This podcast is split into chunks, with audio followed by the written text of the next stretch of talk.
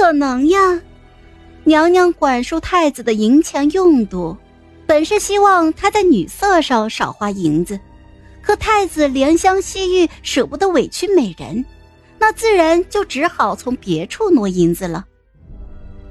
皇后气得胸口起伏，但此刻又不能踹太子一脚，就只好满目恨意的看向了我。哼，你每次进宫，明明都都被娘娘和太子的人监视，所以娘娘说我没接触过任何宫中侍卫是不对的。我经常接触太子和娘娘派来监视我的侍卫呀。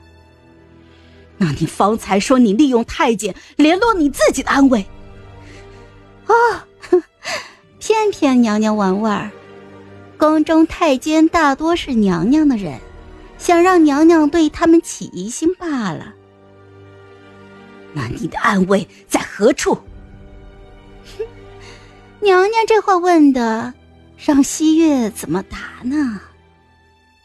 哼，你常去太子府。表面是将齐威的行事告密给太子，实则是去蛊惑太子身边的人叛主的。嗯，是啊，娘娘不是让我监视齐氏父子吗？我得让太子殿下知道我的忠心啊。齐月公主真是好心计、好手段呐！哼，多谢娘娘夸奖。太子真是你和父皇生的吗？你怀孕的时候都干什么了？我得规避一下我儿子智障的风险。皇后下毒时日太久，父皇服用过解药，还是神色奄奄。张太傅和王首府两位重臣被召入宫中，我微微蹙眉，看来父皇不打算废后。张太傅三朝元老，绝不会参与太子和三皇子的夺嫡之争。但王首府是皇后之父，太子的外公。父皇同时召见这两人，不像是要清算皇后下毒一事，反倒像是要临终托孤了。我怕父皇中毒日久，思绪昏沉，两次试图开口提醒他下毒之人是皇后。却被父皇一阵咳嗽挡了回去。我心中生疑，皇后见我蹙眉，唇边便勾出了一丝冷笑：“，公主有话想跟皇上说，对吗？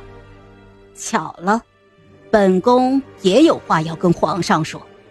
皇后，朕久病初愈，既不想听公主说，也不想听你说。”朕今日叫太傅和首辅来，就是要颁一道遗诏。我看着父皇的脸色，心中大悔。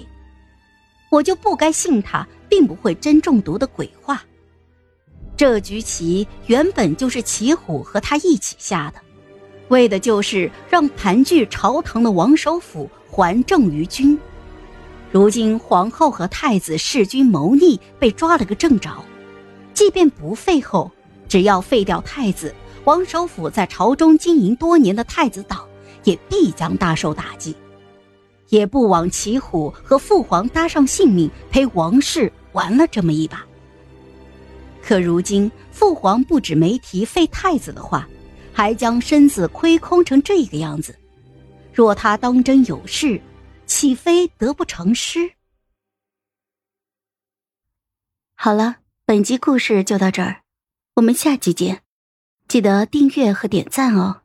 如果你有喜欢的故事，也欢迎在留言区告诉我们。